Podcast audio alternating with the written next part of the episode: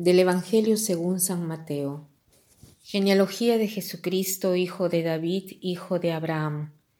Abraham engendró a Isaac, Isaac a Jacob, Jacob a Judá y a sus hermanos. Judá engendró de Tamar a Fares y a Sará. Fares a Esrom, Esrom a Aram, Aram a Aminadab, Aminadab a Naasón Naasón a Salmón. Salmón engendró de Rahab a Boz. Boz engendró de Ruth a Obed. Obed a Jesé y Jesé al rey David. David engendró de la mujer de Urías a Salomón. Salomón a Roboam.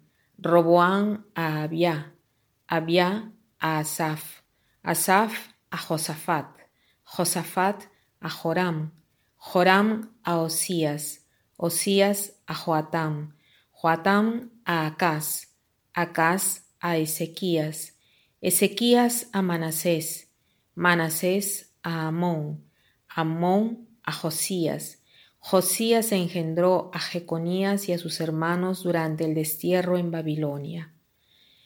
Después del destierro en Babilonia, Jeconías engendró a Salatiel, Salatiel a Zorobabel, Zorobabel a Abiud, Abiud a Eliakim, Eliakim a Azor, Azor a Sadoc, Sadoc a Akin, Akin a Eliud, Eliud a Eleazar, Eleazar a Matán, Matán a Jacob, y Jacob engendró a José, el esposo de María, de la cual nació Jesús, llamado Cristo de modo que el total de generaciones desde Abraham hasta David es de catorce, desde David hasta la deportación a Babilonia es de catorce, y desde la deportación a Babilonia hasta Cristo es de catorce.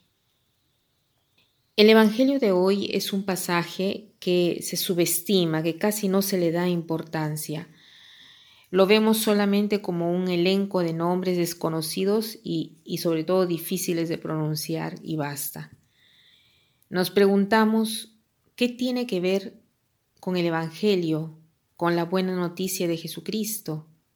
¿Cómo es que dos evangelistas, Mateo y Lucas, han decidido de dedicar un espacio a esta descendencia?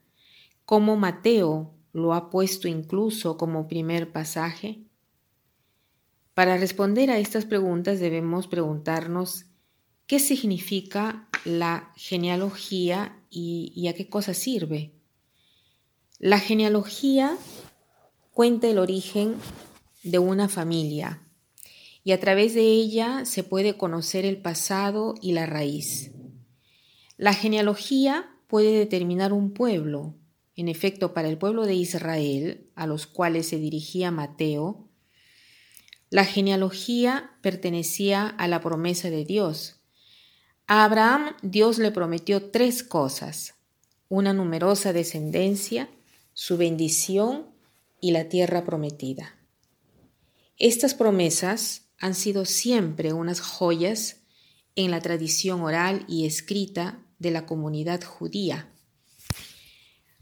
Otra promesa de Dios al pueblo era el nacimiento del Mesías, que nacería de la estirpe de David y habría llevado adelante un reino sin fin.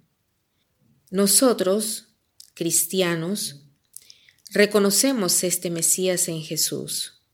Ahora, para los destinatarios, o sea, a quien se dirigía Mateo, que es la comunidad judía, para ellos tiene sentido iniciar con la genealogía, es más, es esencial, porque la buena noticia es justamente esta, que finalmente ha llegado aquel a quien esperamos desde hace siglos de siglos. La promesa de Dios ha estado siempre, Él, Él la ha mantenido siempre, se ha cumplido el deseo del pueblo, el reino de Dios está aquí, hoy con nosotros. Pero ¿qué cosa nos dice a nosotros hoy este pasaje del Evangelio? Esta genealogía de Jesús, como para los judíos en los primeros siglos después de Cristo, Este Evangelio nos habla de las promesas de Dios, de su fidelidad y de su presencia en la historia. Él no promete solo de intervenir de una manera milagrosa de vez en cuando, no. Dios promete de hacer milagros a través de nosotros, de cumplir su voluntad bien a través de gestos concretos y simples de cada día. Mi pasado no es indiferente a mi presente o a mi futuro. No estoy determinada o marcada por mi pasado. Con este pasaje del Evangelio, Dios nos dice que ha estado con nosotros, está con nosotros y estará con nosotros. Dice que desde siempre ha tenido un diseño de benevolencia para nosotros. Incluso a través de nuestros errores y sufrimientos de la vida, Dios puede y quiere dar el bien.